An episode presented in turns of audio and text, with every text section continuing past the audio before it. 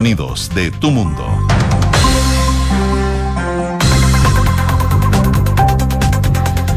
12 en punto. Muy buenas tardes, ¿cómo están ustedes? Bienvenidos a una nueva edición de Ahora en Duna, acá al 89.7 en Santiago, hasta ahora ya 25 grados, máxima de 30, según lo que nos indica la Dirección Meteorológica de Chile. Entre 29 y 30 va a estar la máxima el día de hoy, bastante agradable ya eh, con la llegada de marzo, empiezan a bajar, aunque sea un poquito las temperaturas y no esas máximas de 32, 34, 35. Tarde, noche y noche que encontré por lo menos que estaba un poquito más fresca, fíjate. ¿Sí? Sí. O puede ser un tema ya más espiritual mental mío. De, A lo mejor. Ya de, de ya marzo y Sí. Uno dice, ya, bueno, se arregló. Puede ser una. Se una- arregló la cosa. Puede ser una volada mía, no sé. Pero sentí que. Ojalá que no sea eso.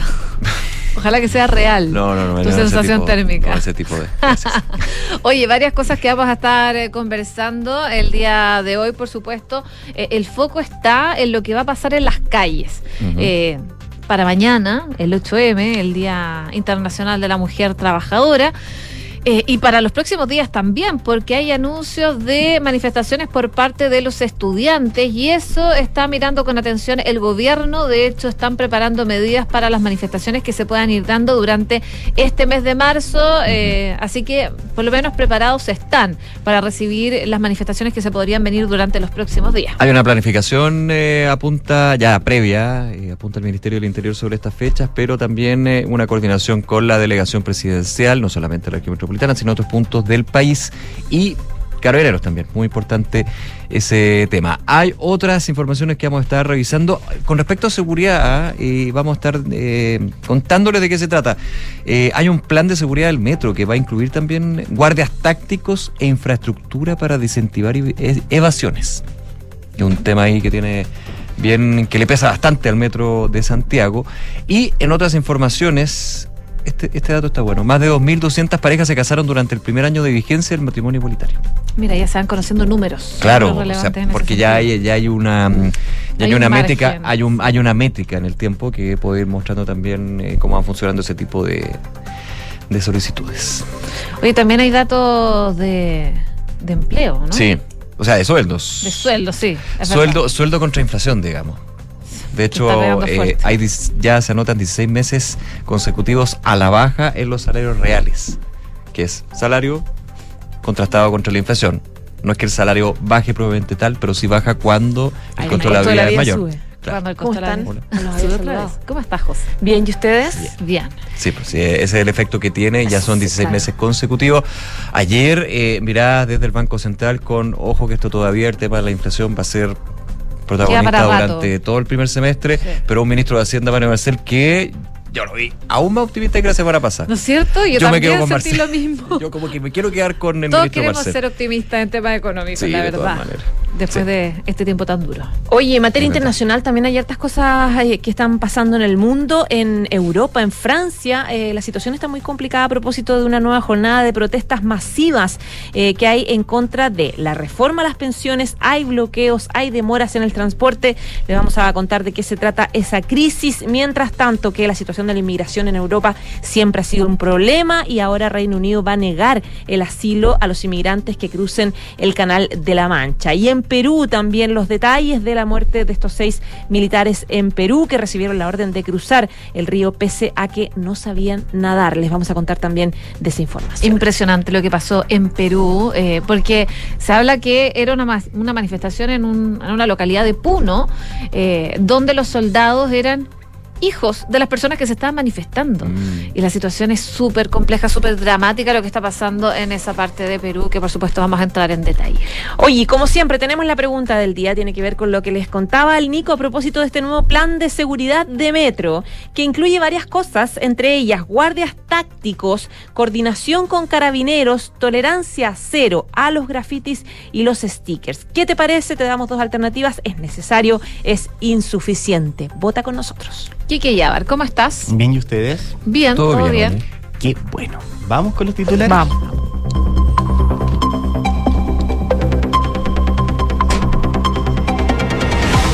El gobierno tomó medidas preventivas ante el llamado a mochilazo de los secundarios. El subsecretario del Interior, Manuel Monsalve, aseguró que es conocido que va a haber un mochilazo y algunas fechas conmemorativas en el mes de marzo, por lo que ya se coordina tomar medidas preventivas para solucionar la situación. La Cámara de Diputados debate entre hoy y mañana la reforma tributaria, uno de los pilares del gobierno del presidente Gabriel Boric, que verá en la votación una de sus grandes pruebas a puertas de cumplir su primer año de gobierno. La discusión comenzó hoy a partir de las 10 de la mañana y al tener discusión inmediata, la Cámara tiene seis días para despachar la iniciativa al Senado. Los salarios reales completaron 16 meses de retrocesos en medio de la alta inflación. En enero las remuneraciones registraron un descenso del 1,1% frente a igual mes del año 2021, aunque la caída fue menor a la baja del 1,7% anotada en el mes de diciembre. El plan de seguridad de Metro incluirá guardias tácticos e infraestructura para desincentivar las evasiones. De acuerdo con el director de la entidad, Guillermo Muñoz, el fin es garantizar que haya un desplazamiento seguro y fluido en toda la red. El gobierno calcula que las ISAPRES tendrían que devolver más de 1.400 millones de dólares a los afiliados luego del fallo de la Corte Suprema. El gobierno considera dar 24 meses de plazo para hacer ese pago y que las compañías no pueden retirar utilidades hasta no completar esta devolución. La Subsecretaría de Relaciones Exteriores de la Cancillería deberá entregar detalles de las comunicaciones con Estados Unidos, con la cual el gobierno de Chile descartó que el FBI haya citado a la ex jefa de asesores del presidente Lucía Damert a entregar un testimonio voluntario en el marco de una investigación por narcotráfico contra un político mexicano con nexos contra Chapo Guzmán. Esto tras una orden del Consejo para la Transparencia que acogió un amparo presentado por un periodista de interferencia. El Ministerio de Salud informó 2.178 casos nuevos de coronavirus y tres fallecidos registrados, según cifras informadas por el DEIS. La positividad nacional se mantiene sobre el 10% y el día de hoy es de un 12,14%. En cuanto a la red sanitaria, existe un total de 300 camas críticas disponibles y donde hay 86 pacientes en unidades de cuidados intensivos y 67 de ellos están con apoyo de ventilación mecánica. Grupo de estudiantes lanzó fuegos artificiales a las afueras del Liceo de Aplicación, donde este martes se realiza una velatón por la muerte de un alumno de tercero medio. La manifestación provocó un desvío preventivo en las calles Agustina y La Alameda para el transporte público. La presidenta del Perú, Dina Boluarte, declara hoy ante la fiscal general de ese país, Patricia Benavides, como parte de la investigación preliminar que se le ha abierto por las muertes producidas durante las manifestaciones antigubernamentales que comenzaron en el mes de diciembre pasado en el país andino. La presidenta del país vecino confirmó vía Twitter que la mandataria llegó a la fiscalía para declarar en la investigación por los 48 civiles que han muerto en el marco de estas manifestaciones. La hermana de Kim Jong-un dijo que si Estados Unidos intercepta misiles de prueba norcoreanos, se tomaría como una declaración de guerra. Kim Jong-un se sumó a la agresiva retórica militar de la dictadura y advirtió que Pyongyang está siempre preparada para tomar una acción apropiada, rápida y abrumadora. Francia vive otra jornada de protestas contra la reforma de las pensiones con bloqueos y demoras en el transporte. El proyecto de ley impulsado por el presidente Manuel Macron prevé aumentar la edad mínima de jubilación de 62 a 64 años. El secretario general de la Confederación General del Trabajo dijo que hoy van a paralizar el país. Y Alejandro Tavilo avanzó a las cuales de Indian Wells tras derrotar al australiano Christopher O'Connell. Ahora por un cupo al cuadro principal, el tierno se enfrentará a las 6 de la tarde ante el estadounidense Zachary Safka. Muchas gracias, Kike. Muchas gracias a ustedes. Nos vemos. 12 con 8 minutos, partimos revisando los principales. Le salió Lo bonito. Está molestando. Íbamos tan bien. Pero No, sal- salió bien, salió salió, jugando. ¿Por qué salió nos reímos jugando. nosotros al final? Somos malos compañeros. Si nosotros somos muy tema. pesados, si Hasta el nosotros Moncho, el control está que se cae de la silla. todo. Sí, eso mismo. Los pronunciar, Es verdad. Es que es difícil pronunciar nombres así de otro. Cuando uno, no, Sí, hay que, hay que parecer seguro, ¿no? Yo siempre los que pronuncio parecer mal. seguro, esa es la clave. yo siempre pronuncio mal los nombres, pero sigo. Pero seguro nomás. Hasta el Mira, yo siempre digo, yo no, yo nunca me quejo de cuando alguien no sabe decir mi apellido. Entonces que el, resto no se queje cuando porque- yo no sé decir el apellido. Exacto. Está. Pues Yo Lululus. no lo critico, lo dejo pasar, ¿ok? Lo puedes decir así también. Ya, Oye, ya, avancemos, avancemos. vamos, Vamos. vamos, vamos. A las 19 horas de ayer, eh, no sé si lo vieron, pero se realizó la primera marcha no autorizada del año, esto en Plaza Italia y sus alrededores. Fueron cerca de 60 los que participaron, 60 personas los que estuvieron participando en esta convocatoria, que era por los tres años de la muerte de Cristian Valdebenito, quien falleció en 2020 en el marco de las manifestaciones del estallido social. De acuerdo con la información que ha entregado Carabineros, hubo interrupciones de tránsito en Providencia con Avenida Vicuña Maquena, donde un grupo de estos participantes instalaron en la calzada basura en combustión eh, y hubo enfrentamientos con carabineros quienes respondieron mediante la utilización de agua y lluvia. Eh, pasados los minutos se trasladaron hasta la calle Ramón eh, Carnicer con Almirante Simpson, donde individuos instalaron basura y procedieron a prender fuego. A uno de estos lanzó incluso un aerosol, lo que originó una pequeña explosión, resultando una persona lesionada. Bueno, tras esto, a eso de las 10 de la noche, un grupo de, de 40 personas, según lo que relata Carabineros, eh, llegaron hasta Avenida Libertador Bernardo Higgins con doctor Ramón Corbalán, donde procedieron a lanzar piedras y elementos contundentes hacia el personal de carabineros, siendo dispersado por los efectivos policiales mediante la utilización nuevamente de agua lluvia, gas lacrimógeno y una granada de humo. El saldo fue eh, la detención por desórdenes de cuatro hombres adultos, en tanto el resto huyeron en diferentes direcciones. La, en la actividad también participó la senadora independiente Fabiola Campillay, pero fue parte de lo que se generó en esta primera marcha no autorizada del año en Plaza Italia, cuando ya se prevén que ocurran varias marchas más, sobre todo durante este mes de marzo. Bueno, a propósito de, eh, de, lo mismo, de manifestaciones y de las peticiones que de algunos sectores en pedir que se eh, preparen, se planifiquen eh, manifestaciones de cualquier tipo. Hoy día habló del tema el subsecretario del Interior planteando que hay una planificación, pero también hay que tener cuidado con alterar también las fechas de, de marzo. El subsecretario Monsalve aseguró que las fechas que eventualmente podrían generar esta alteración al orden público en marzo ya están listas, están planificadas para tener capacidad de respuesta preventiva. Dijo que es eh, conocido que va a haber este mochilazo que va a ser eh, el jueves. También es conocido que hay algunas fechas que son como eh, emblemáticas, conmemorativas durante el mes de marzo y que normalmente se generan algún tipo de alteraciones al orden público. Eso que es información con la cual el Ministerio del Interior dispone, se coordina para tomar medidas preventivas desde el punto de vista territorial, con carabineros, con la PDI, también con delegados. Dijo el subsecretario que esas fechas ya están listas, están planificadas para tener capacidad preventiva y eh, respuesta en la medida que se produzca la alteración al orden. Tampoco es que se puede eh, prever tanto. Dice que la tarea del Ministerio y Carabineros es recuperar el orden público, especialmente en la zona del centro de Santiago. El subsecretario recordaba que todas las semanas hay reunión de coordinación con el Ministerio del Interior, Carabineros, la PDI, donde se revisa el conjunto de los hechos que se sabe que pueden ocurrir durante el transcurso del mes y se toman medidas preventivas.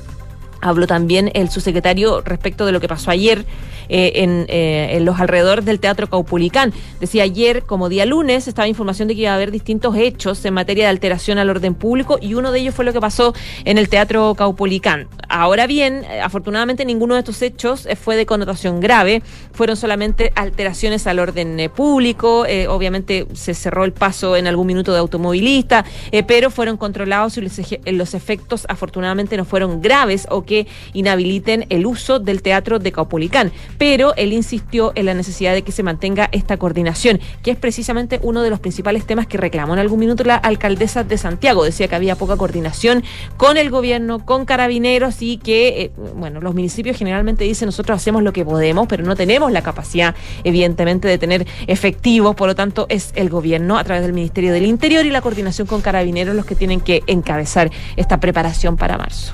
12 de la tarde con 13 minutos. Y también hay otros lugares donde se están preparando para el año, ¿ah? no solamente para lo que es marzo y estos llamados que se dan eh, de manera organizada o espontánea, eh, y es el Metro de Santiago.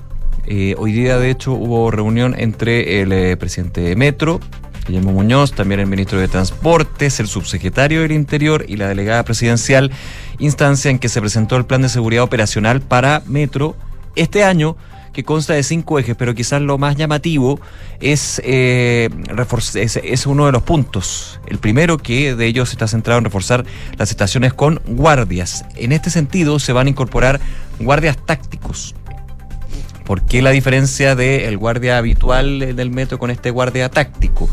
Dicen en Metro que tiene una función más activa en el control del delito, evasión, comercio ambulante y delitos de connotación sexual, sexual que afectan a distintas usuarias. Se ha hecho, eh, de hecho estaba leyendo acá que estos eh, guardias, de hecho ya en la vestimenta y en el equipamiento es completamente distinto a los guardias de chaleco rojo, digamos, Claro. de chaqueta roja en realidad, de metro, porque tienen eh, chaleco antibalas y bastones retráctiles. Claro, no, no- tienen armas por, por una razón obvia, sabemos, ahí, hay otro tema con respecto a lo que puede ser la posibilidad de que un guardia privado pueda portar un arma, pero igualmente están equipados de una manera distinta para controlar lo que pueden ser evasiones masivas o manifestaciones o, o puntos que van más allá de lo que pueden manejar los mismos guardias, que de hecho los guardias de metro eh, en lo que tiene que ver con eh, el dispersar el comercio ambulante, por ejemplo, algunas estaciones del metro de Santiago la ven bien difícil.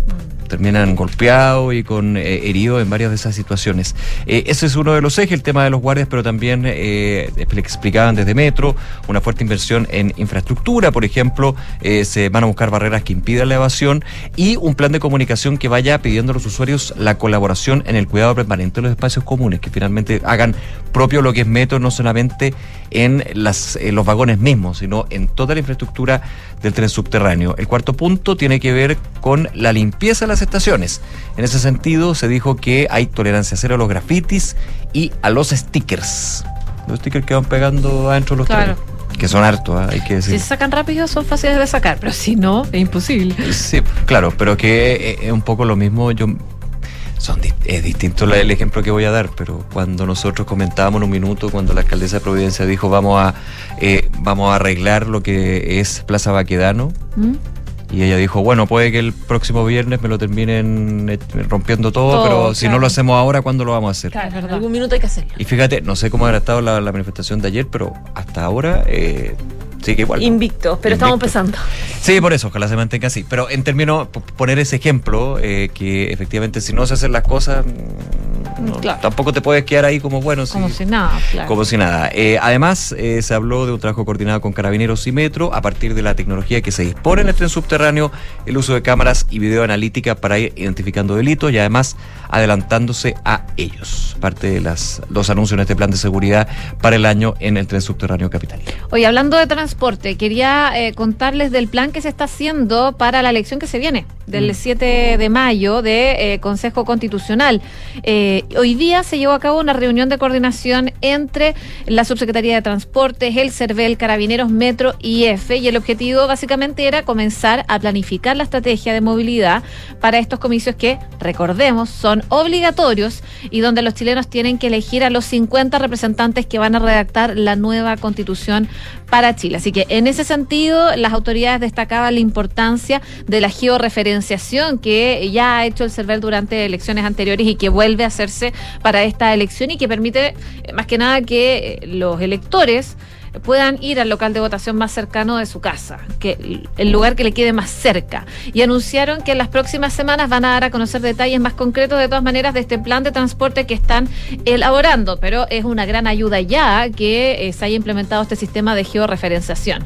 De todas maneras, desde la Secretaría de Transportes explicaron que el motivo de este primer encuentro es que el día 7 de mayo tengan todas las condiciones y los medios disponibles para que las personas puedan acercarse a sus locales de votación ejercer su derecho de buena manera. Eh, van a tener un nuevo proceso con voto obligatorio, por lo tanto es un desafío sumamente grande, decía, en el ámbito de la movilidad, de las personas que se están moviendo durante el día. Pero algo que sí eh, nos va a beneficiar, por supuesto, es la georreferenciación. Y en esa línea decía que están preparando con responsabilidad para esto, este desafío que tenemos por delante de la elección, y desde transporte se va a generar el compromiso para que las personas puedan ejercer ese derecho. En tanto, las medidas en concreto, así como los servicios especiales para esa jornada y las tarifas que se van a aplicar, desde la Subsecretaría de Transporte dicen que todo lo que son recorridos especiales, servicios especiales, el funcionamiento del transporte público, las tarifas, las van a estar informando con la debida antelación para las personas que también puedan informarse y ejercer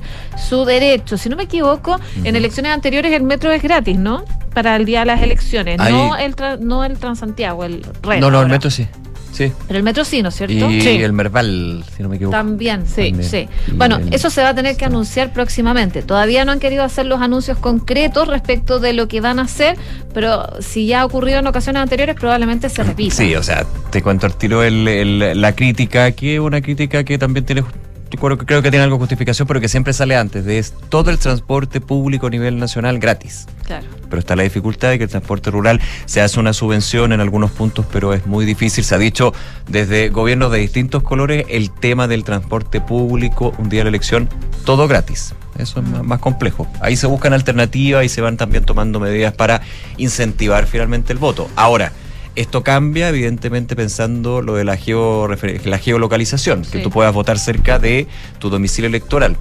Pero, ah, claro, hay lugares en Chile donde eh, tu ca- la casa eh, rural, eh, en, en un lugar rural, puede estar a kilómetros del lugar más cercano. Claro. Así, hay también Ahí hay que considerar eso. la cosa. Sí, no, Santiago no es Chile, digo. Sí, de todas maneras, pero bueno, van a estar informando las principales medidas que se van a tomar, pero ya se están generando las primeras reuniones eh, y el llamado que hacen las autoridades es a eso, a informarse, eh, porque dice que es esencial que todos podamos llegar sin problema a los locales de votación que se nos ha asignado. En cuanto al rol de las policías, eh, en las labores de escoltar los votos y la recepción de excusas por parte de quienes no puedan votar esa jornada, desde carabineros eh, decían que van a tener un rol fundamental y facilitar en el exterior a todos los recintos de los locales de votación para que las personas tengan acceso, sobre todo la tercera edad, las personas con movilidad reducida, que puedan acceder cómodamente a los locales de votación y ejercer su derecho. Así que parte de las primeras planificaciones que se están haciendo del servicio de transporte, eh, sobre todo para la elección del 7 de mayo.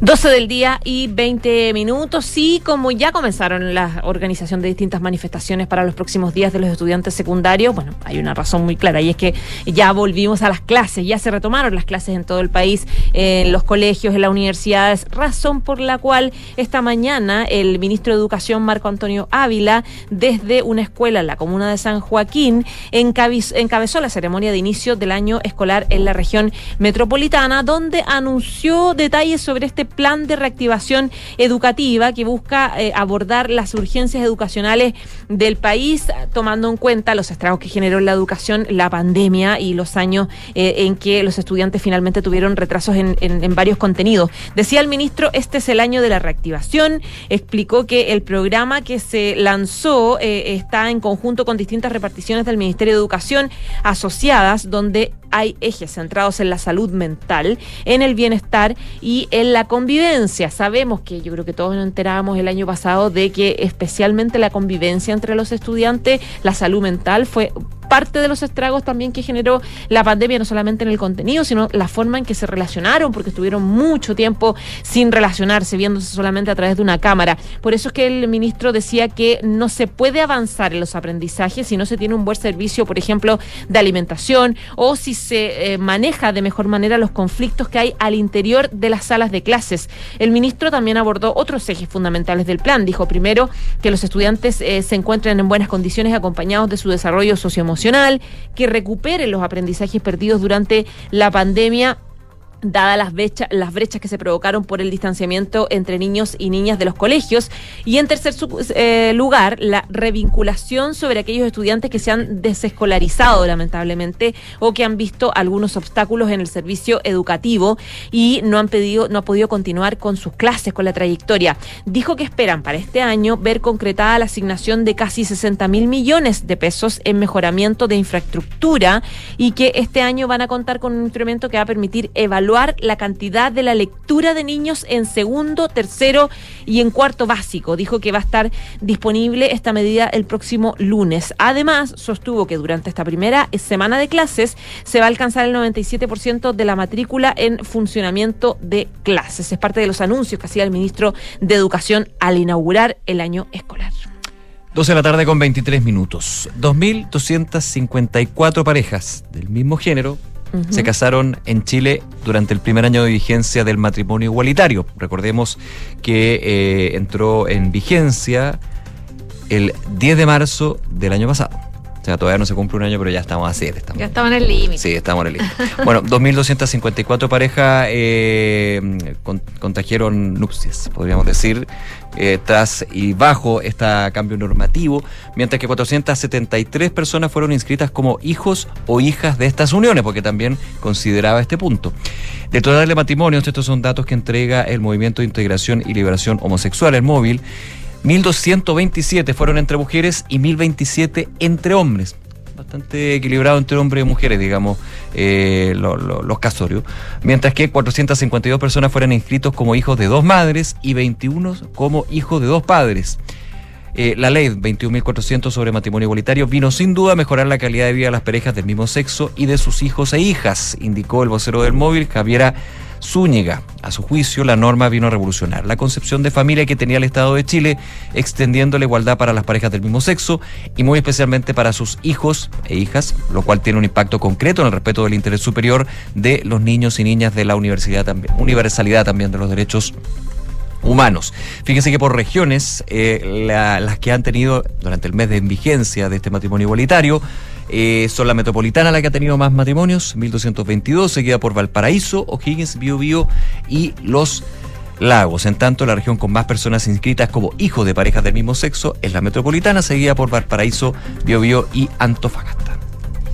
12 con eh, 25 minutos, seguimos revisando informaciones, una de ellas tiene que ver con los incendios forestales, porque el Servicio Nacional de Prevención y Respuesta ante Desastres canceló eh, ayer la alerta roja que pesaba en la región del Biobío por los incendios forestales y declaró alerta amarilla. Desde la entidad declararon como superada entonces esta amenaza directa a viviendas a la vez que se registra una disminución en la simultaneidad de los siniestros en la zona. Sumado a esto, eh, claro, desde la Dirección Meteorológica de Chile prevén que los próximos días la octava región registre una disminución en las temperaturas junto con el desarrollo de la nubosidad y probabilidad de precipitaciones, lo que por cierto es una buena noticia eh, para que no se sigan desarrollando o, generando más incendios forestales.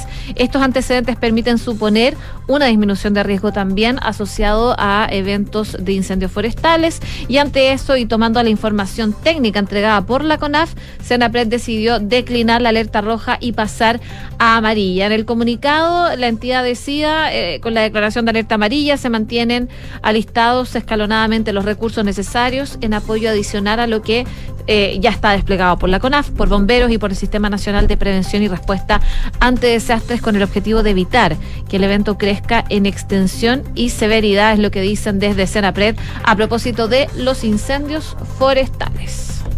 12 del día, 26 minutos.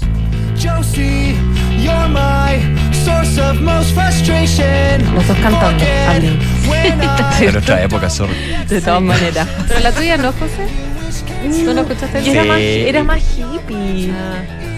Era más hippie mi. mi- Pa- más Pablo Milanés. Claro, era como Más ese Fito más más fito, es Más, más cha- más cha- charango. más charango que guitarra Sí, eléctrica. yo era más charango. No, si todos pasamos por Lo, esa lo época. más ele- electrónico que tenía era los Jaiba. ¿A, a- Igual tienen la guitarra, obvio que tienen la, son Ya, grandiosos y, ahora, de la guitarra ¿y te queda algo de hippie o no? No, igual tú eres...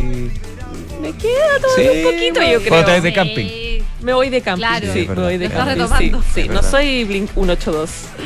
182 o 182. partimos mal. 182. Ya, pues ya partí mal. Ya, Ya, ¿por partí qué- mal. por qué le pusimos el tema a la porque- José? Pues ¿Por sí, qué pésimo. Ya, pero se lo voy a contar igual. Lo que pasa es que el CERNAC, el Servicio Nacional del Consumidor, ofici- ofició a Lotus, eh, productora del evento Lollapalooza, por la modificación de la parrilla de artistas de la edición 2023, luego de la baja de esta banda encabezando, que encabezaba el cartel, que es Blink 182. Muy Ya bien. lo dije bien. El organismo entregó un plazo de cinco días hábiles para que se informen los motivos y los mecanismos de devolución del dinero a quienes no quieran asistir al evento luego de este nuevo escenario.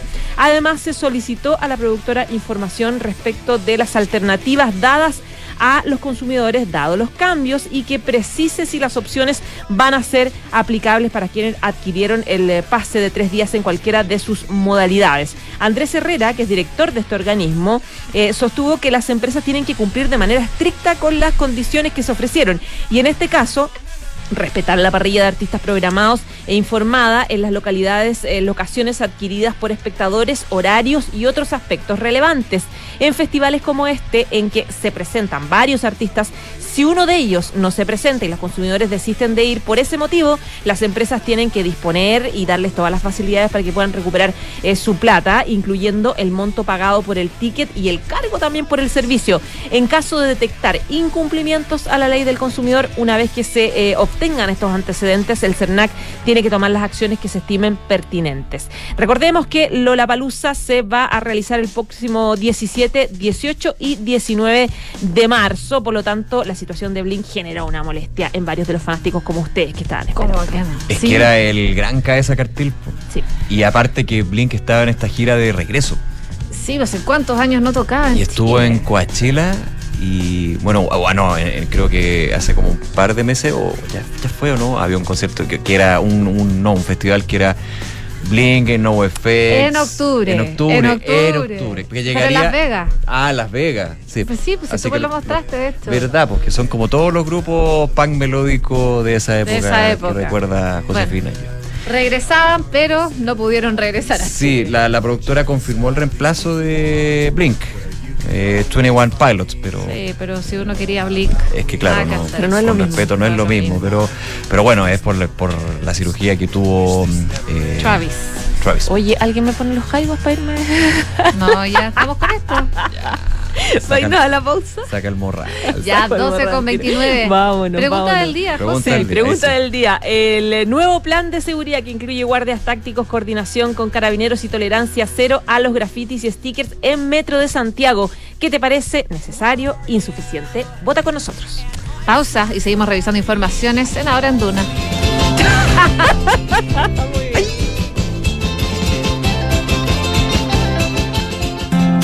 ¿Buscas un departamento con diseño de vanguardia y ubicación privilegiada?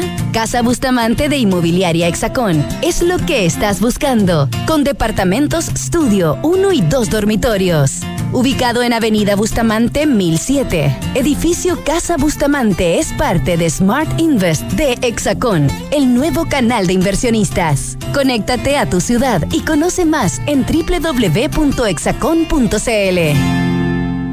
¿Qué es innovar para ti? En Anglo American creemos que innovar en minería es cambiar para mejorar, es desafiar los límites para desarrollar nuevas soluciones que mejoren la vida de todos. Y lo hacemos desde la minería, siendo pioneros en el desarrollo del hidrógeno verde, utilizando electricidad 100% renovable en todas nuestras operaciones, fomentando la diversidad al interior de nuestros equipos o adquiriendo agua desalinizada para compartirla con las comunidades vecinas. Anglo American, desde la innovación, lo cambiamos todo. Conoce más en chile.angloamerican.com. Dime, Felipe. Jefe, le tengo mala noticia. Se nos cayó el crédito automotriz. Parece que la flota ya no va. ¿Cómo ya no va? ¿Y qué hacemos ahora? Manéjate con Quinto One Business. Quinto One Business. Interesante. Sí, suscríbete a una flota Toyota por uno, dos o tres años y olvídate del pie, permisos, mantenciones y seguros. Conoce más y suscríbete en quinto-mobility.cl. Universidad de Tarapacá, 41 años comprometidos con la calidad. Está en el séptimo lugar del ranking Shimago de investigación en Chile con una alta productividad científica. El 93% de sus académicos tiene posgrado y el 54% grado de doctor. Está entre las 10 mejores de Chile en calidad académica según el ranking La Tercera que pasa. Somos GTD y sabemos que cada empresa, sin importar su tamaño, tiene múltiples necesidades. Por eso, diseñamos soluciones que se adapten a sus desafíos y, por sobre todo, que nos permitan poner nuestra tecnología al servicio de cada una de sus metas. En GTD, creemos en las empresas y las acompañamos día a día, porque en el camino hacia el éxito vamos juntos. GTD, hacemos que la tecnología simplifique tu vida. Que no te asuste marzo. Porque los panoramas en Parque Med no terminan. Conéctate con la naturaleza en el Parque Metropolitano de Santiago de lunes a domingo de 6 a 20-30 horas. Sigue disfrutando en familia de nuestros jardines, plazas de juego, zonas deportivas y más. Toda la información la encuentras en nuestras redes sociales arroba parquemetmimbu.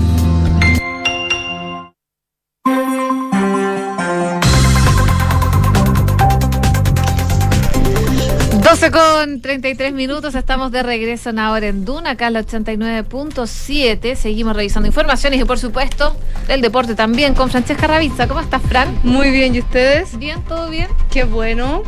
¿Qué nos traes hoy? Indian Wells, el primer Master 1000 del año. Mm. Wow. Con chilenos en competencia, Alejandro Tavilo y Cristian Garín, que eh, han ganado las qualis y están muy cerca de meterse en el cuadro principal. Alejandro Tavilo, que está 187 del ranking ATP, hoy día a las 6 de la tarde se va a enfrentar al estadounidense Zacharis Valla, que es 227 del ranking. Recordemos que Tavilo viene de un duro golpe en el Chile Open, per- perdió en primera ronda, se lo veía muy, muy molesto, muy decepcionado por su rendimiento, sobre todo porque llevaba pocos meses sin jugar, eh, jugando sin dolor y finalmente no pudo seguir avanzando. Y por otro lado está Cristian Garín, que viene también de caer en los octavos de final del Chile Open y también avanzó.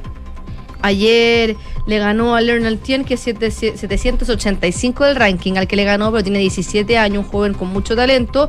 Y hoy día, no antes de las 5.20 de la tarde, va a jugar contra el austriaco Filip Misolic, de 21 años, 146 del mundo. Recordemos que Cristian Garín está 97 por un paso al cuadro principal del Indian Wells. Pero la noticia de este torneo no, la, no, no, no, no son los protagonistas de la noticia ni Garín ni Davilo. Adivinen quién es. ¿Quién? ¿Quién? Tienes un nombre. Del tenis. Marcelo Ríos, ¿no? Novak Djokovic. ¿Pero por ¿Qué pasó con Nole? No va a poder jugar el Indian Wells. Ah, lo leí. Hoy día fue oficializado por eh, la organización del evento porque no está vacunado. Ah, de nuevo, volvimos con la Sí, polémica. y Estados Unidos no le permitió el ingreso en definitiva. Ah, Estados Unidos sigue bien. Hasta mayo. eso. Porque en Estados Unidos Sí. los visitantes extranjeros que no estén vacunados no pueden ingresar al país, pero esta medida va a terminar en mayo. Duda, eso tampoco le dejó jugar el US Open. Tampoco. Sí.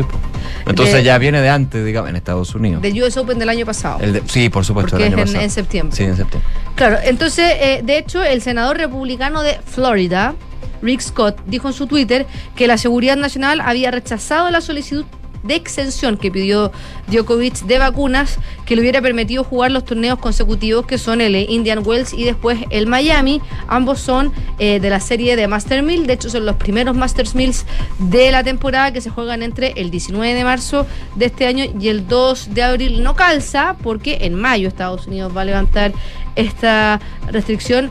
Em, Djokovic, que tiene 22 títulos de Grand Slam, igual que eh, Rafael Nadal, recordemos que lo igualó ahora en el Australian Open y viene de perder las semifinales de eh, un torneo en Dubai y con esta baja de Djokovic, Nicolás Basilashvili va a ocupar su lugar en el cuadro de Indian Wells. Pero la pelea ahora va a estar en quién se podría quedar con el número uno. Eh, abre Djokovic esta baja eh, la batalla por el número uno del mundo, que podría ser Carlos Alcaraz, el español, o Stefanos Tsitsipas, que podrían quitarle la cima del ranking. Eso es ranking. Ranking, te salió muy gringo. Eh, Sorry. ¿Qué era? Sorry. Around the world. No, había. Es que con Florida. Florida ranking. No, pero Florida. Carter. Carter, El Carter. alcalde Carter. Carter, Carter. De, de Florida. Es que, es que, Alcalde te- Carter. es que con, con el apellido, con los apellidos rusos te. Sí, ahí se me. Se me Pero anduviste muy bien. Es un cortocircuito. I'm sorry, muy I'm bien. sorry. I'm sorry. I'm sorry. I'm Perry. ya, sigamos. Eh, si bien eh, Djokovic no está defendiendo puntos, no va a perder puntos porque no está defendiendo, ya que el año pasado tampoco compitió en ninguno de estos Masters Mills. Eh, eh, Alcaraz solamente, solamente digo, tiene 380 puntos menos que Djokovic. Entonces, aunque Djokovic no fuera a perder puntos, si es que Alcaraz llega a la final, el número uno del mundo. Ujú. Entonces es una cosa de defensa, de puntos y, y- y que podrían eh, dejar fuera a Novak Djokovic, que para muchos es el tenista más talentoso del Big Three. Aparte es el que eh, por edad, por, por cómo está físicamente, es el, es el tenista que todavía, al menos viéndolo jugar, es uno que dice, bueno, por lo menos le quedan cinco años más, ¿o no? O sea, o, le queda más que a, a Nadal, que, que sufre mucho con las lesiones.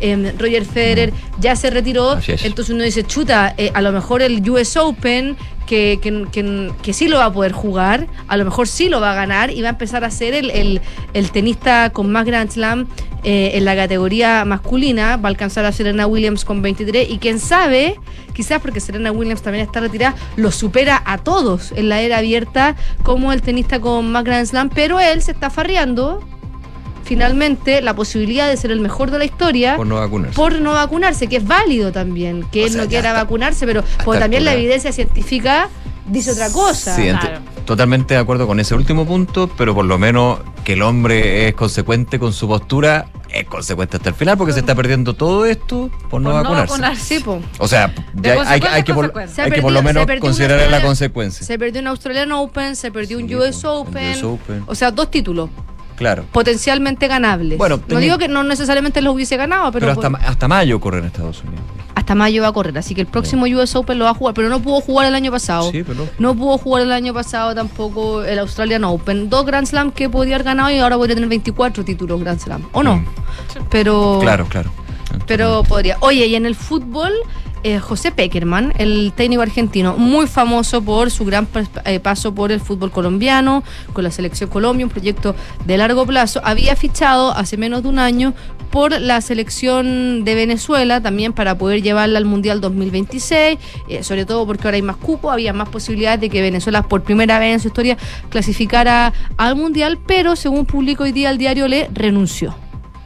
Peckerman, a menos de un año, a menos de las que empezaran las clasificatorias, dejó a la Vino Tinto sin técnico y, según publica el diario Le, a incumplimientos del acuerdo que tenía Peckerman con la federación por parte de la federación. Esto- estos acuerdos eran, por ejemplo, tener eh, un torneo de proyección, que es un torneo que juegan las reservas, que se da, por ejemplo, en el fútbol argentino, se da en el fútbol español también. Pero eso, exigiendo que el torneo local tuviera eso. Claro, que el torneo local tuviera un torneo de reservas para poder potenciar el fútbol local y sobre todo a los juveniles, que ya están en los primeros equipos muchas veces de sus clubes, ya no juegan los torneos de categorías inferiores y muchas veces no suman minutos.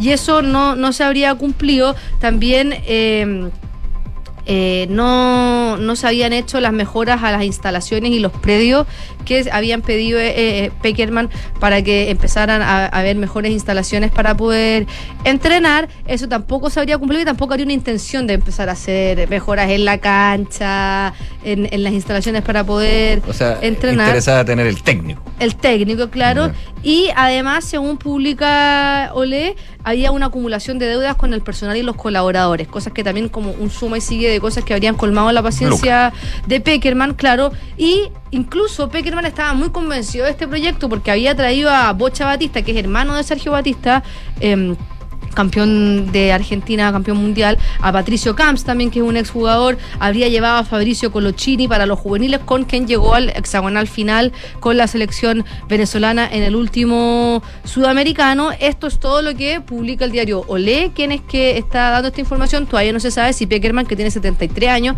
va a dar alguna entrevista, se va a referir a su salida de la selección venezolana, si es que va a explicar las razones, si es que efectivamente son estas, cuáles eran pero está seguramente a la espera de un proyecto a largo plazo que él tiene eh, el currículum para poder elegir la selección que quiera o el equipo que quiera. Ahora, si nos ponemos como a hacer la comparativa, José Peckerman se fue de una federación que, a- al que le pedía lo que nosotros también le estamos pidiendo a nuestra federación.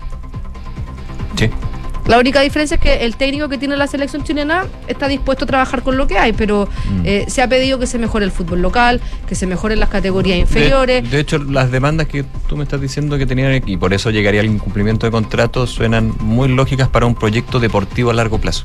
Claro, o sea, que se mejore Juan Pinto Durán acá en Chile. ¿Cuántos años llevan pidiéndolo, diciendo que va a haber desde Bielsa? No pasa nada. Se dice que hay un paño, que se va a hacer algo. No pasa nada. Con la dificultad que es esta de no es llegar y tener un paño e instalarse, no. Pero, No, pero las mismas instalaciones de Juan Pinto Durán podrían mejorarse si es que no hay plata para comprar un terreno. Sí, es que habían otros prospectos, me acuerdo. Claro, pero son, son cosas que son eh, Oh, pero que no se concretan. que Sí, no se concretan. sí. O sea, mejorar el fútbol local, tema. hacer un torneo de reserva, Más profundo. si, si bien tiene mucha plata, pero los auspicios van a llegar, ¿o no? O sea, a- a- a- si hay un deporte que tiene auspicio es el fútbol. Hay un deporte que a la gente le gusta ver, el fútbol. Sí, para un Entonces- torneo de reserva, no sé. No sé, pero, pero, pero se podría mejorar el campeonato local, eh, tener un torneo de reserva, hace que, eh, chuta, el juvenil me está presionando desde el torneo de reserva, me va a quitar la titularidad. Entonces No, son cosas por, que por son... lo menos ya no tenemos torneo de clausura y de apertura. Entonces, estas son las cosas que por las que alegó José Peckerman, se fue de la selección venezolana consecuente.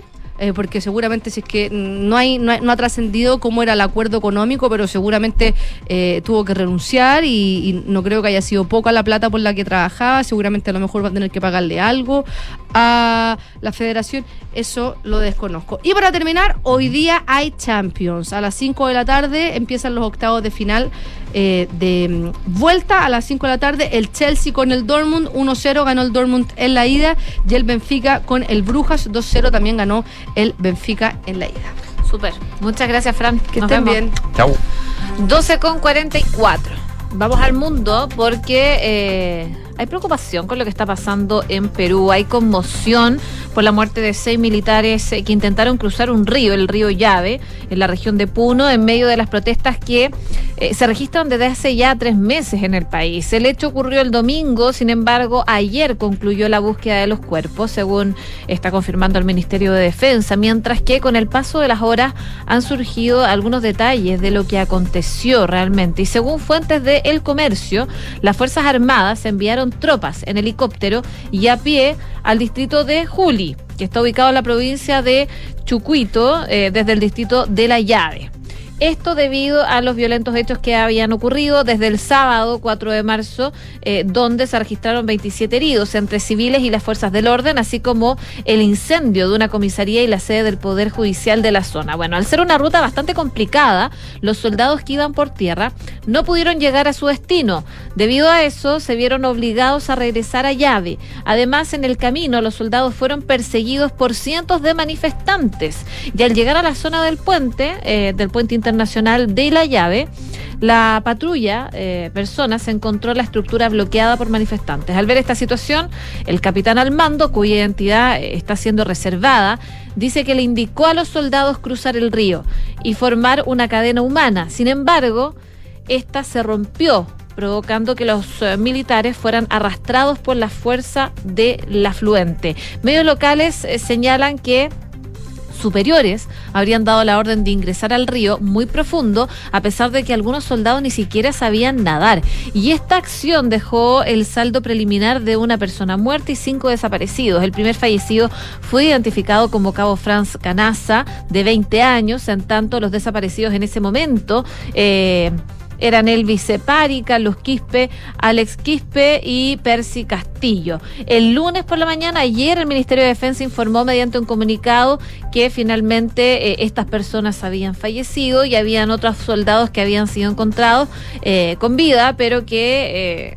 estaban en graves condiciones de hipotermia. La situación es bastante compleja. Los mismos comuneros de llave, al ver que los soldados se ahogaban, acudieron a rescatarlos y lograron sacarlos del río, por lo menos a cinco de ellos. Les dieron agua y ropa para que se repusieran y luego los, los trasladaron a un centro asistencial.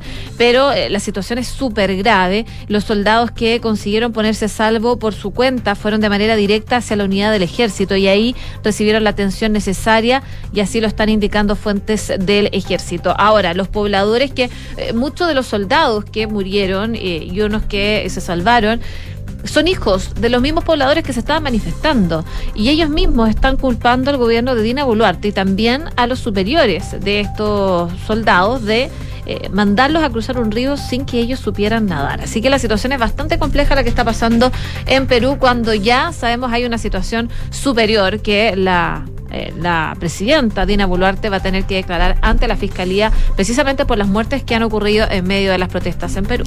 Y de Perú, José, nos vamos a Reino Unido a propósito de la decisión del gobierno británico de negar el derecho de asilo a inmigrantes que crucen el Canal de la Mancha, aunque provengan originalmente de países como Afganistán, Siria, Irán o Irak. Quien venga a este país ilegalmente no podrá entrar, no podrá quedarse, dijo la secretaria del Interior, que reconoció que su país está dispuesto a forzar los límites de las leyes internacionales luego de llegar a un récord con más de 45.756 inmigrantes que completaron esta travesía en pequeños botes, arriesgando su vida en 2022. El problema ya es insostenible, proclamó la ministra del Interior, que defendió así la llamada ley de inmigración ilegal, recordando las muertes en el Canal de la Mancha y el costo de unos 3.300 millones de euros al año en el alojamiento de inmigrantes en hoteles. Las travesías han subido un 500% en dos años. Las medidas que tenemos hoy en día no sirven para el propósito por las que fueron aprobadas. Nuestra paciencia se ha agotado, advirtió la secretaria de Interior británica. Los ingleses patrióticos y respetuosos de la ley nos están diciendo que ya hemos tenido demasiado. Esta ley nos va a permitir actuar de una manera decisiva para hacer frente a la presión sin precedentes. Hasta 100 millones de personas podrían venir al Reino Unido si las rutas legales y seguras fueran ilimitadas, declaró eh, la ministra Braverman. La mayoría de la gente que ha llegado aquí son hombres mayores de 40 que han estado viajando por países seguros. La necesidad de una reforma de este sistema es urgente. La nueva ley permitirá que todo el que entre ilegalmente en Reino Unido va a ser detenido y expulsado a su país de origen, si es seguro, o a un tercer eh, país como Ruanda, sin posibilidad de fianza o apelación en los primeros 28 días, concluyó la secretaria del Interior. Solo los menores de 18 años o la gente con riesgo de un daño irreversible serán la excepción. Esta ley va a impedir que los inmigrantes usen las leyes de esclavitud moderna para prevenir la detención. Vamos a retomar, el control de nuestras fronteras, dijo la ministra inglesa, de una vez por todas, declaró ante un medio de comunicación que arropó también a su controvertida secretaria del Interior al momento de anticipar sus planes en la Cámara de los Comunes. Braverman pretende que las nuevas leyes eh, en materia de inmigración que tienen que ser aprobadas por el Parlamento tengan efectos retroactivos y se apliquen a todos los inmigrantes que lleguen a las costas británicas a partir de ahora. 12 con 50, eh, día de protestas en Francia, eh, así como hace un par de años por el mismo tema, por la reforma de las pensiones. Bloqueos y demoras en el transporte ha sido la tónica durante este día martes. Huelguistas que bloquean la salida de eh, las, las refinerías de Francia, así como también entorpecen y bloquean la circulación en vías de acceso a algunas ciudades en esta jornada de martes de paros y manifestaciones que se espera sea bastante más masiva con el fin, dicen los eh, huelguistas, de forzar al gobierno a dar marcha atrás a su reforma previsional. El objetivo eh, es que el gobierno retire su proyecto de reforma, dijo el secretario general de la Confederación General del Trabajo, Filipe Martínez, en una entrevista esta mañana en la emisora France Info, en la que hizo hincapié en que con esta sexta jornada de protestas se ha entrado a una nueva fase. El líder de la segunda central del país subrayó que el lema común de todos los sindicatos en esta fase que se abre hoy es paralizar el país a ese nivel. Esto significa, dijo, perturbaciones en el transporte, en la electricidad, en el gas, en eh, la recolección de basura, pero también huelgas en el sector privado. Eh, consultado el dirigente sindical sobre cuánto podría durar el paro, Martínez se precisó que no es él quien decide, sino los trabajadores de cada empresa, pero al mismo tiempo constató que esto ya se ha votado, por ejemplo, en eh, otras compañías como del ámbito ferroviario, energético, puertos y otros. 12 con 51. Estás en Ahora en Duna.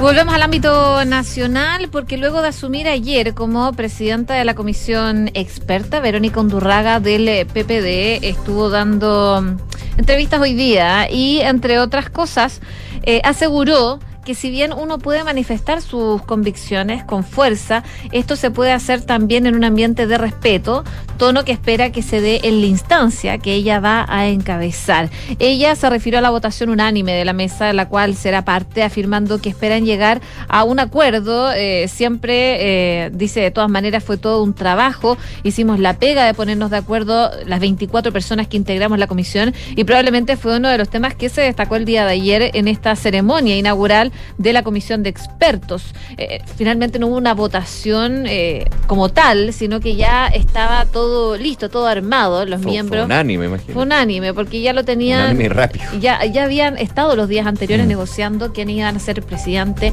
el vicepresidente y también los que iban a liderar las cuatro eh, subcomisiones, que finalmente quedaron tres en manos de la oposición. Fue parte del acuerdo que se dio a conocer el día de ayer y que se destaca, por supuesto, eh, a propósito de probablemente querer diferenciarse de lo que fue el proceso anterior. Sobre las críticas que han surgido sobre las restricciones al nuevo proceso, la presidenta de la instancia consideró que eso eh, responde un poco a los orígenes del proceso porque la gente se asustó con una situación de desborde en el proceso anterior y también dice que por otra parte ya no creía eh, que hubiese mucho riesgo de que se repita en la comisión experta lo que ocurrió y lo que se vio en la convención constitucional. Bueno, hoy día en Hablemos en Off, estuvieron hablando con uno de los presidentes de las subcomisiones de oposición, Máximo Pavés. Escuchemos parte de lo que dijo en su análisis de lo que fue ya este primer día de la instalación de la comisión experta.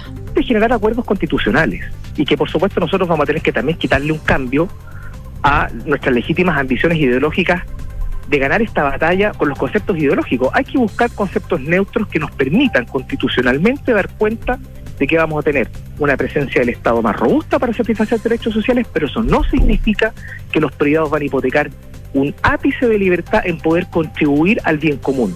Ese es un poco lo que hay que construir el lenguaje constitucional, no el lenguaje programático, no en el lenguaje de las políticas públicas, el lenguaje constitucional, para que la casa sea de todos.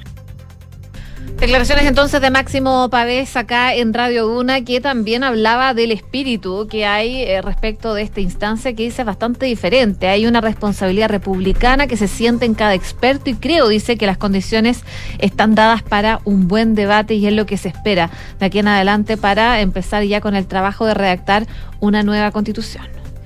12 del día y 54 minutos. Hoy día, la alcaldesa de Santiago, Iracy Hasle, se refirió a este fallo de la Corte de Apelaciones de Santiago que ordena a la municipalidad a erradicar el comercio ambulante e informal que está instalado en el centro de Santiago, ahí en Paseo Humada y en sus alrededores. En concreto, lo que pasó fue que la Corte resolvió acoger un recurso de protección presentado por la Librería Antártica Limitada, que está ahí en la Plaza de Armas, y dispuso 45 días a la alcaldía para que informe sobre los avances y medidas adoptadas para solucionar este problema. Si bien la alcaldesa remarcó que van a revisar los antecedentes, dijo que lo más importante para ellos es que no vamos a dejar de eh, trabajar en la recuperación de los espacios públicos. Es por eso, dijo que se están haciendo operativos eh, todos los días con carabineros para poder recuperar estos lugares para la ciudadanía y al mismo tiempo promover el empleo formal y que se generen alternativas para la artesanía de manera ordenada e itinerante también los distintos lugares. Dice que eh, se pusieron eh, sobre la discusión pública la necesidad de recuperar los espacios. Eh, de hecho, dijo, fuimos desde el municipio de Santiago los primeros en alzar la voz para recuperar el barrio Meix, que estaba durante tantos años con una situación crítica en términos del uso y del espacio, y se levantó una serie de iniciativas y mesas de trabajo para que cada actoría juegue su rol. Ahora, la Corte de Apelaciones, a pesar de los intentos que está haciendo el municipio, está obligando de esta forma a, eh, eh, la, alcaldesa y al municipio a erradicar, ya erradicar definitivamente el comercio ambulante, el comercio informal que está ahí instalado eh, en el Paseo Ahumada luego de esta solicitud que hizo la librería Antártica ahí mismo. 12 de la tarde con 56 minutos. Oye, gran vuelta se mandó el dólar. Gran vuelta, gran cambio.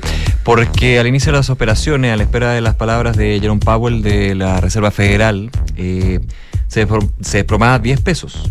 Está subiendo. Está subiendo 11 pesos, 11 pesos con 29 centavos, porcentualmente hablando con respecto al día de ayer, un alza de 1,43%, ubicándose nuevamente sobre los 800 pesos. De hecho, a esta hora está en 801 pesos con 55 centavos. Ayer, de hecho, había caído 12 pesos llegando a los 791 pesos, pero eh, las declaraciones desde el funcionario de eh, la Reserva Federal, firmes declaraciones, de hecho, como fueron catalogadas a favor de seguir subiendo las tasas de interés en Estados Unidos, eh, hizo su efecto ya en los mercados financieros, entre ellos en las cotizaciones del dólar, algo que se nota bastante, ya que tras haber iniciado con caídas de 10 pesos, está subiendo a esta hora 11,3 11, 11 pesos con 30 centavos, llegando a los 802 pesos con 30 centavos. Así que el dólar ahí se dio una vuelta importante. Vamos a ver cómo cierra, por supuesto, en un ratito más en información privilegiada, versión tarde. Van a estar con el pantallazo revisando ahí todas las explicaciones, pero de todas maneras, claro, eh, un cambio por las declaraciones de Jerome Powell con respecto a que eh, hay que seguir subiendo las tasas de interés. Ahora, ¿en cuánto, cada cuánto? De hecho, decía eh, Jerome Powell en el Senado de estadounidense durante esta mañana, los últimos datos económicos han sido más fuertes que lo esperado, lo que sugiere que el nivel máximo de tasas de interés probablemente será mayor que el previsto anteriormente. Sabemos que cuando se da esto de expectativa realidad, cuando chocan, eso eh, los mercados financieros tiene un tema genera un tema bien complejo. De hecho, también han habido informaciones desde China que informó que las importaciones cayeron más que las exportaciones. Los analistas esperaban que fuera al revés. Con lo que el superávit comercial del gigante asiáticos llegó a 116.880 millones de dólares. Oye, a propósito, solo una noticia económica también. El último índice de precios al consumidor anotó un alza mayor de 0,8% en enero a lo que se pronosticaba y con ello también la inflación acumulada llegó al 12,3%. ¿Por qué les digo esto? Porque si bien la evolución de la inflación este año va a ser a la baja, según las proyecciones que hay, por supuesto, la presión lleva más de un año sobrecargando el costo de la vida en Chile, siendo los precios de los alimentos uno de los más eh, que más ha subido.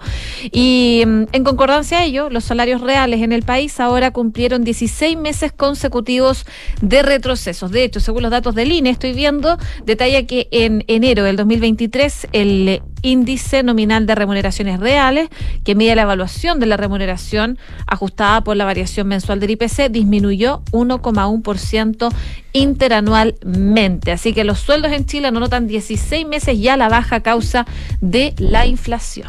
12,59.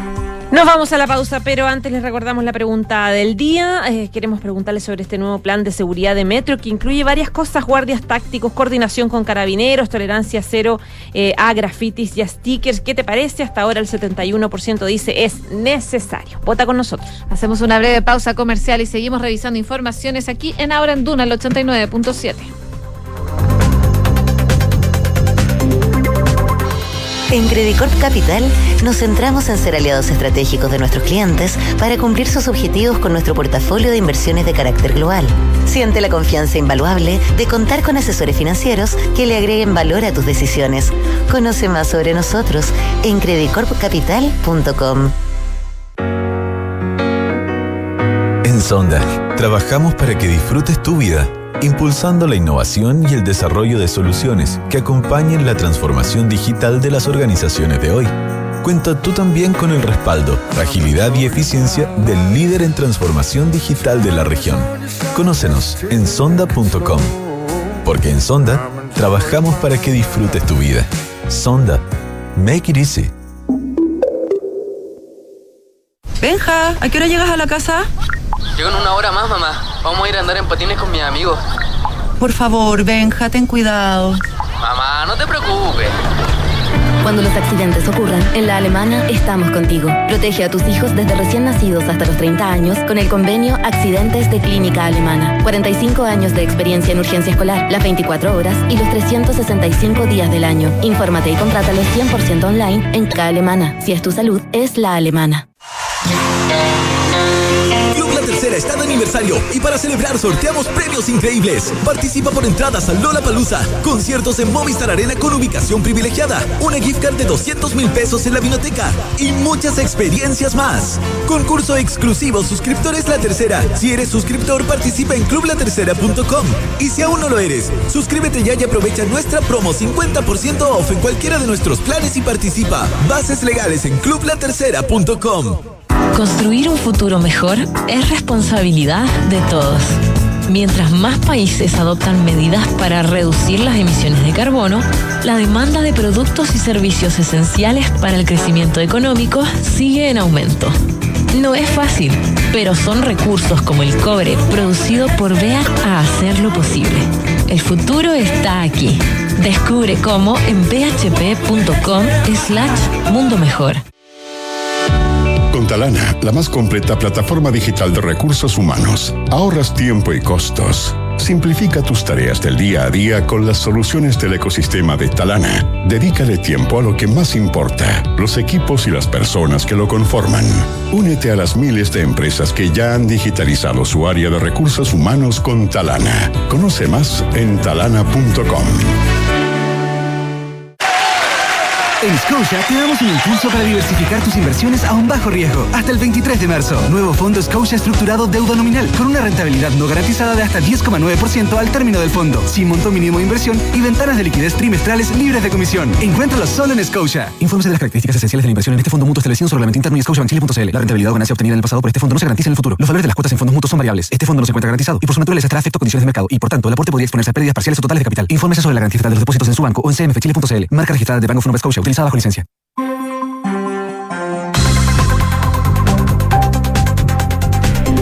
Una con eh, tres minutos, estamos de regreso en ahora en Duna Cal 89.7. Se esperan 29 grados en la capital. A esta hora la temperatura marca los 27 grados. De a poquito nos vamos acercando y ya está con nosotros Kike Yavar para hacer un resumen de las principales informaciones en los titulares. El ministro de Justicia, Luis Cordero, aseguró que la decisión de mantener la reserva de los expedientes de los indultados que cometieron delitos en el marco del estallido social no dependió del gobierno, sino del Tribunal Constitucional, que solicitó los datos bajo reserva para resolver la impugnación de los beneficios solicitados por la oposición. En ese sentido, el titular de Justicia indicó que el TC solicitó esa información bajo reserva y la razón por la cual lo solicitó así es porque la ley señala que cuando se entregan datos personales tienen que estar bajo reserva, por lo cual agregó no se puede no responder a lo que dice la ley. En la Subsecretaría de Transporte se llevó a cabo una reunión de planificación con el CERVEL, Carabineros Metro y EFE para planificar la estrategia de movilidad para los comicios obligatorios del próximo 7 de mayo, donde se elegirán los 50 representantes que redactarán la nueva constitución para Chile. El subsecretario de Transporte, Cristóbal Pineda, indicó que nos estamos preparando con responsabilidad para este desafío y que vamos a tener el compromiso para que las personas puedan ejercer su derecho. La Cámara de Diputados aprobó la creación de una comisión investigadora para reunir antecedentes en relación al funcionamiento de las organizaciones municipales Vita que involucran al exalcalde de Vitacura, Raúl Torrealba. La instancia fue impulsada por parlamentarios oficialistas y también se espera que se invite al exintendente Guevara, quien ha sido mencionado en la indagatoria. El Tribunal de Garantía de Temuco, en una audiencia de revisión de medidas cautelares tras el ingreso de nuevos antecedentes que fueron aportados por el Ministerio Público, decidió mantener la prisión preventiva de Héctor Yaitul. El líder de la CAM permanece privado de libertad en la cárcel concesionada de Concepción desde su formalización el 25 de agosto del año pasado. La alcaldesa de Santiago, Grací le respondió al fallo que ordena a la municipalidad erradicar el comercio ambulante informal instalado en el Paseo Humada y sus alrededores. En ese sentido, la jefa comunal aseguró que se van a revisar los antecedentes que hay sobre la mesa y agregó que seguirá trabajando en la recuperación de los espacios públicos, luego de que la Corte de Apelaciones de Santiago dispusiera de 45 días para que el municipio responda a esta disposición. Karina Noales, vocera de la coordinadora 8M, afirmó hoy que hubo conversaciones con la delegada presidencial de Santiago para establecer el cierre de calles y las medidas pertinentes para asegurar un despliegue tranquilo en la marcha para conmemorar el Día Internacional de la Mujer. Recordemos que para mañana hay programadas varias actividades en todo el país y en el centro de Santiago la movilización se realizará por la Alameda desde Plaza Baquedano hasta Calle Ejército, donde habrá un escenario.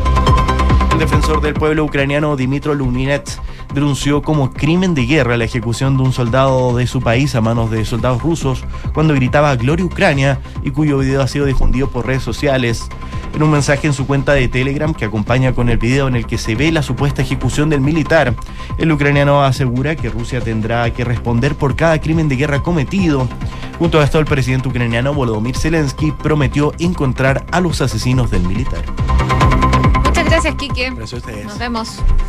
Una con eh, siete minutos, eh, revisamos las principales informaciones. Estamos a puertas eh, de un 8 de marzo, el Día Internacional de la Mujer, y por supuesto hay expectativa de lo que vaya a pasar el día de mañana, sobre todo con manifestaciones. Y ya la vocera de la coordinadora del 8M afirmó que hubo conversaciones ya con la delegada presidencial de Santiago para establecer el cierre de calles y las medidas pertinentes para asegurar un despliegue tranquilo en esta marcha de la conmemoración del Día Internacional de la Mujer. De hecho, para mañana hay programadas varias actividades en todo el país. En el centro de Santiago la movilización se va a realizar por la Alameda, desde la Plaza Baquedano hasta calle Ejército, donde habrá un escenario.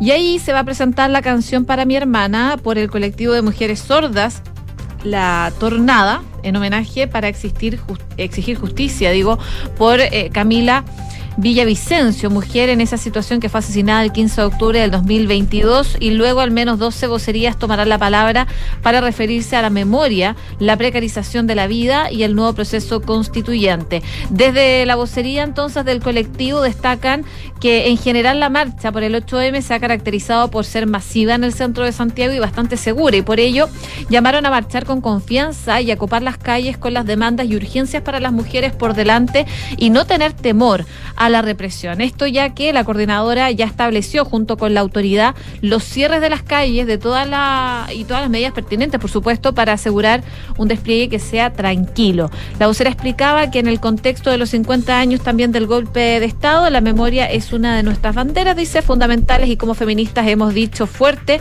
que no olvidamos ni perdonamos nada. Así que bueno, es parte de lo que se va a ver durante la jornada del día de mañana, pero ya se están organizando eh, a propósito de esta manifestación con cierre de calles y algunas medidas preventivas en el centro de Santiago. Una de la tarde y nueve minutos. ¿Se acuerdan que hace unos meses, bueno, se generó una crisis política bien importante en el gobierno luego de que eh, existieran críticas por los indultos concedidos por el presidente Gabriel Boric y parte de los coletazos fueron que un grupo de senadores de Chile Vamos y demócratas presentaran un requerimiento ante el Tribunal Constitucional, el TC, para impugnar estos indultos concedidos a eh, varios eh, personas indultadas, entre ellos el exfrentista Jorge Mateluna, había otros seis condenados, etcétera. Bueno, el punto es que el TC en su minuto pidió antecedentes y el expediente de estas personas indultadas para seguir con su eh, con su análisis a puertas del fallo y el gobierno no los entregó. ¿Por qué el gobierno no entregó estos antecedentes? Bueno, hoy día salió a explicar las razones detrás de esta negativa de entregar la información, expedientes de las personas indultadas por el presidente eh, Gabriel Boric. Recordemos que el TC decidió por unanimidad eh, resolver eh, tramitar el fondo de los requerimientos de eh, Chile Vamos, pidiendo al gobierno la copia de estos expedientes eh, de los indultados y además la copia de todos los indultos dictados desde 1981 hasta la fecha.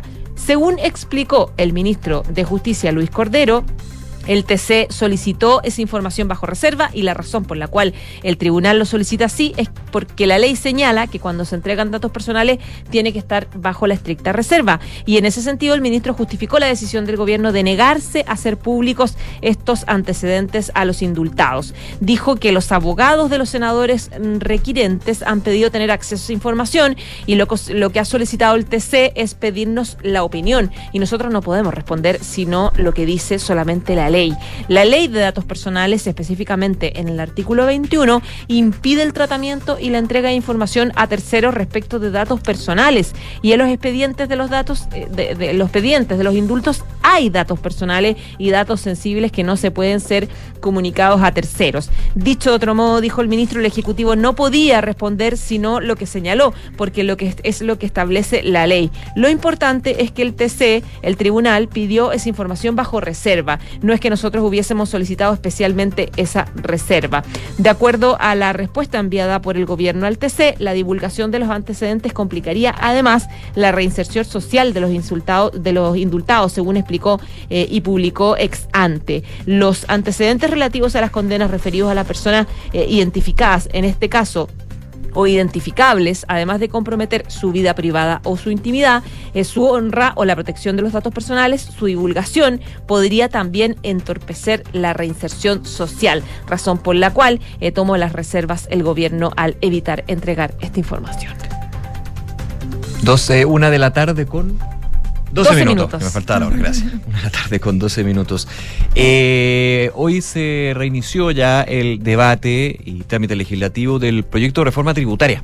Recordemos que está en primer trámite en la Cámara de Diputadas y Diputados, ya fue eh, despachada antes del receso legislativo por la Comisión de Hacienda de la Cámara Baja y entre hoy y mañana debe ser discutida por la sala de la Cámara de Diputadas y Diputados. Esto está en desarrollo, de hecho, vamos a ver qué es lo que va sucediendo, pero en eh, la antesala de lo que ha sido este debate en la sala de la Cámara de Diputados y Diputadas, el ministro de Hacienda, Mario Marcel, que por supuesto está ahí punto fijo, digamos, eh, en el Congreso durante las próximas horas, sostuvo que desde el Ejecutivo confían en el sustento de la iniciativa el, eh, al ser consultado por los cuestionamientos de la oposición y la posibilidad que se rechace el proyecto, el ministro Marcel dijo que confían en los argumentos de esta iniciativa, en el sustento de la reforma tributaria, en la necesidad que el país tiene de que el Estado cuente con recursos para financiar el incremento de la pensión garantizada universal, para reducir la lista de espera de los hospitales, tener más recursos para las regiones y comunas. Ese, dijo Marcel, es nuestro propósito.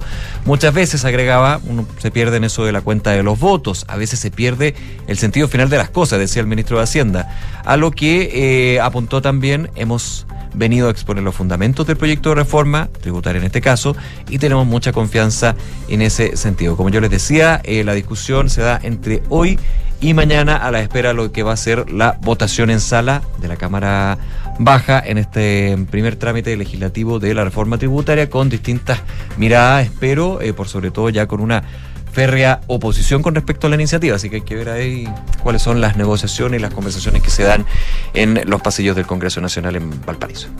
Una con 14 minutos, hablando del Congreso, eh, me quería quedar unos minutos con lo que está pasando en Vitacura, porque parlamentarios encabezados por Luis Cuello del PC solicitaron la creación de una comisión especial investigadora para reunir antecedentes en relación al funcionamiento de las organizaciones municipales Vita que involucran al exalcalde de esa comuna, de Vitacura, Raúl Torrealba.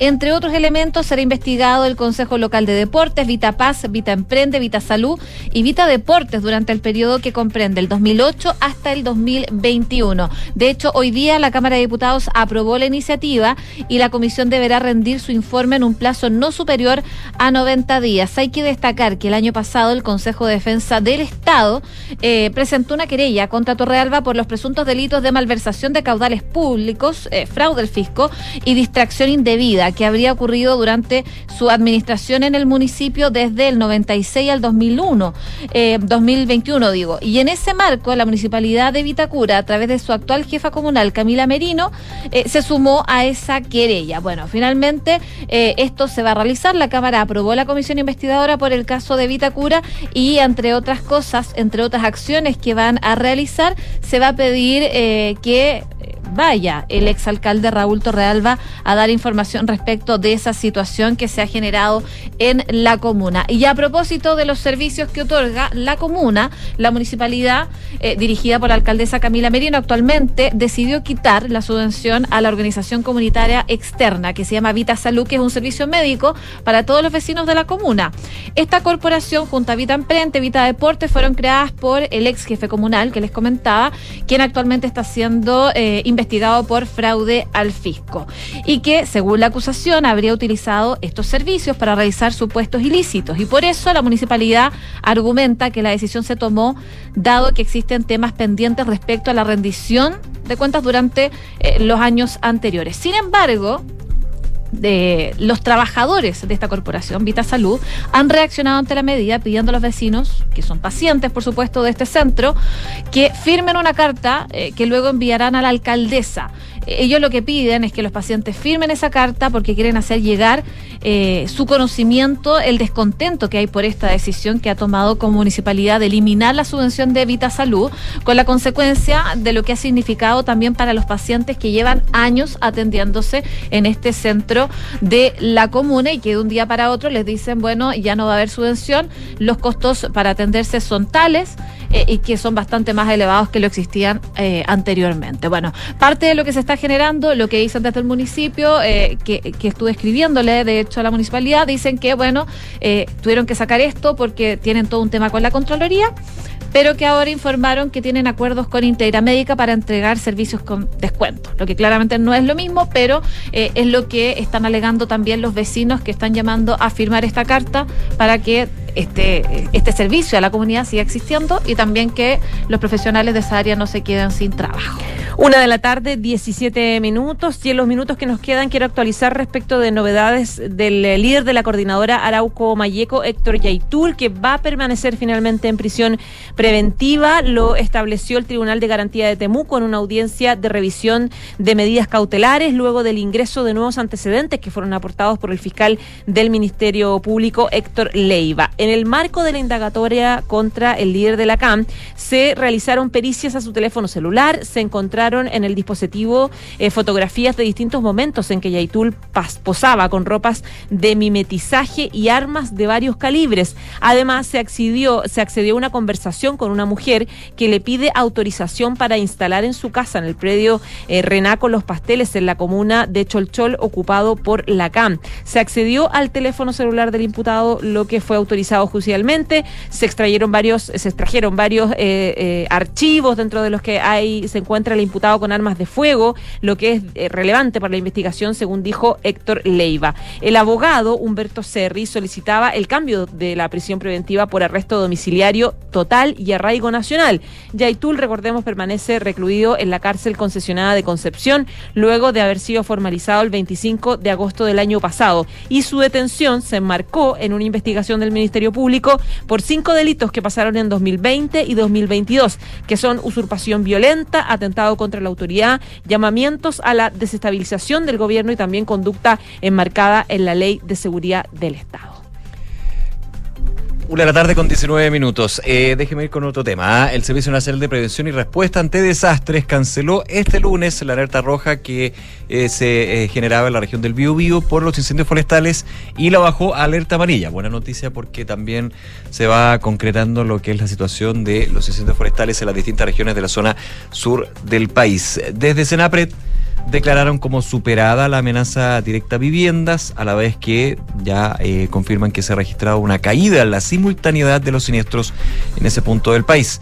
Esto se suma a eh, que la Dirección Meteorológica de Chile espera que en los próximos días la región del Biobío registre una caída de las temperaturas junto con el desarrollo de nubosidad y probabilidad de precipitaciones, lo que evidentemente ayudaría bastante a ir controlando, conteniendo y eventualmente extinguiendo los focos que siguen quedando, porque hay algunos todavía que están ahí en combate. Los antecedentes permiten suponer una caída del riesgo asociado a eventos de incendios forestales, indicó Senapred, y además tomando la información técnica entregada por CONAF, el servicio decidió bajar la alerta roja y pasarla a amarilla. ¿Qué significa esto? Que con la alerta amarilla se mantienen alistados escalonadamente los recursos necesarios en apoyo adicional a lo desplegado por CONAF, bomberos y el Sistema Nacional de Prevención y Respuesta ante Desastres con el objeto de evitar que el evento crezca en extensión y severidad, minimizando los efectos negativos en las personas, bienes y medio ambiente. Recordemos que también ya eh, había un cambio con respecto no a la al decreto de estado de catástrofe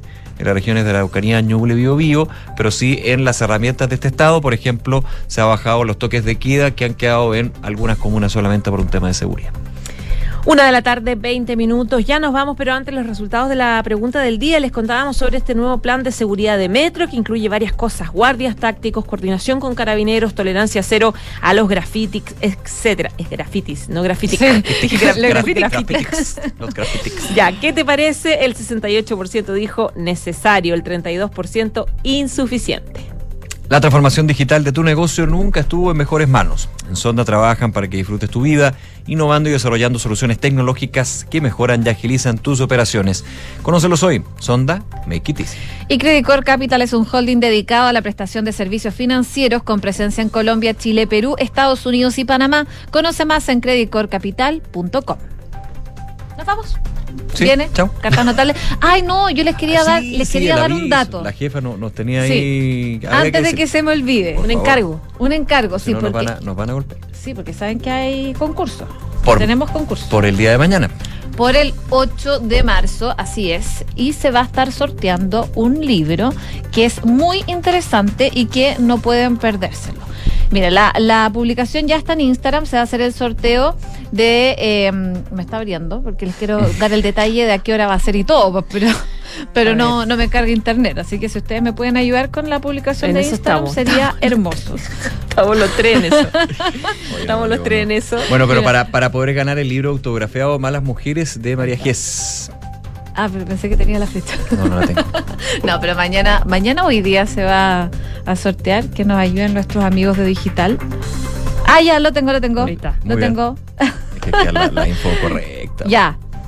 Que ser- Eh, dice, durante el mes, eh, Bárbara Espejo estará relatando fragmentos del libro, los que puedes escuchar en nuestros diales en la app para conmemorar este 8 de marzo. Eh, se dan las bases para participar y dice que eh, el ganador se va a dar a conocer por la eh, cuenta de Instagram. Pero yo me imagino que es hoy día el sorteo porque no me aparece la fecha. Pero en Duna, en, Quería Du- saberlo, en Duna.cl y nuestras plataformas pueden participar Pueden para, seguir participando porque todavía está abierto el sí, pues, concurso. para Eso este es lo que les libro puedo decir. hoy. Ya, nos vamos. Viene a continuación Cartas Notables y luego la segunda edición de Información Privilegiada. Chao.